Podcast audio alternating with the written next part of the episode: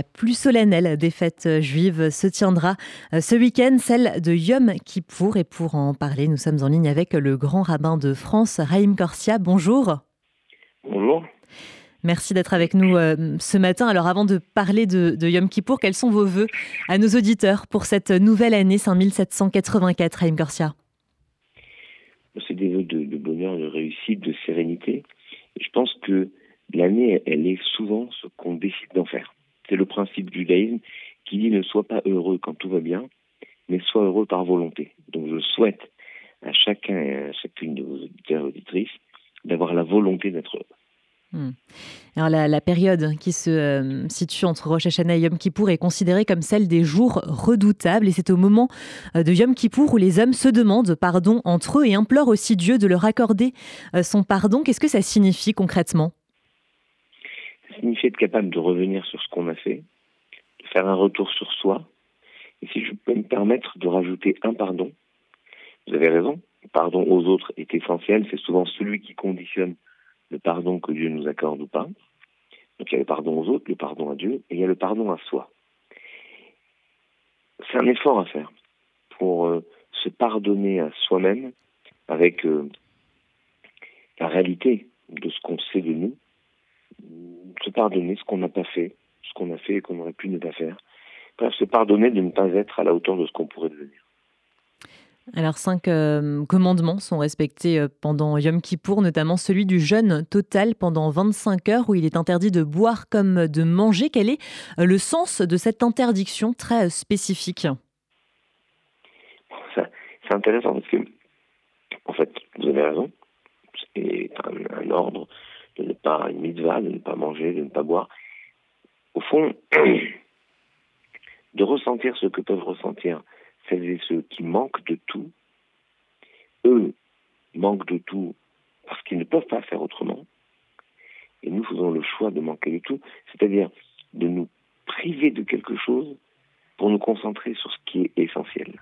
Essentiel, le rapport à Dieu, le rapport aux autres, le rapport à nous. Et donc, se couper de cela pour percevoir ce que les autres peuvent percevoir. Et le matin de Kippour, nous lisons un texte d'Isaïe qui est incroyable, qui nous dit, il faut imaginer, on est euh, le matin, et 11h30 à peu près, midi, on lit ce texte, donc ça fait déjà euh, une bonne partie de la journée que nous sommes en train de jeûner, de ne pas boire, et le texte d'Isaïe nous dit, vous vous balancez comme des roseaux vous croyez que, et vous jeûnez, et vous croyez que c'est ce jeûne que j'attends de vous. J'attends de vous le véritable jeûne, celui qui va vers l'autre, qui donne à, celui qui n'a pas, à celui qui est isolé, qui est abandonné, qui a faim, qui a soif. Voilà le jeûne que j'attends de vous. C'est-à-dire que Dieu nous dit, expérimentez dans votre corps ce manque pour pouvoir comprendre le manque imposé par la vie à d'autres. On se rend compte, euh, Raïm Garcia, année après année, que Kippour est finalement la fête euh, la plus suivie avec euh, tous les fidèles, plus ou moins, qui respectent la tradition, avec les synagogues qui sont pleines aussi. Comment expliquer que ce soit peut-être la fête la plus respectée, la plus connue aussi? Bon, je vous dirais pas que c'est connu à cause du film. Pardon, mais à l'extérieur, oui. Probablement que ça a joué aussi, comme, comme Rabbi Jacob a joué pour faire connaître certains rites du Mais c'est quelque chose, vous avez raison de poser la question, qui est assez surprenant. La plus grande fête du judaïsme, c'est Shabbat. Shabbat a un défaut, c'est qu'il est récurrent. Il vient tout le temps, toutes les semaines. Et quand quelque chose vient toutes les semaines, on s'y habitue. C'est comme le miracle de la vie.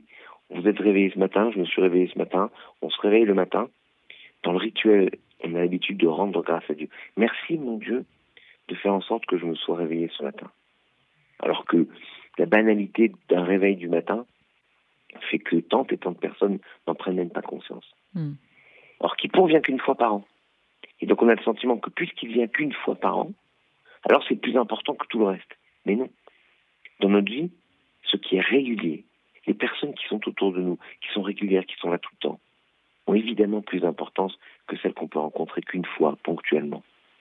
On le voit, il y a des... Moi je me souviens, on a, reçu le, roi d'Angleterre, je, me souviens d'un ami qui m'avait littéralement bluffé parce qu'il était dans une position de, gouvernement, il était invité au dîner d'État en présence de la reine d'Angleterre. Et je lui dis, comme ça, écoute, je suis reine d'Angleterre, reine d'Angleterre, mais ce soir c'est Pessard. Tu sais, c'est important. Il m'a rappelé deux heures après, il m'a dit, je peux venir chez toi pour Pessard? Je lui ai dit oui. Et il est venu. Et je me suis dit, voilà quelqu'un capable de comprendre que l'exceptionnel qui apparaît qu'une fois est très souvent moins important que ce qu'il a régulièrement, ces rendez-vous qu'on a depuis des millénaires.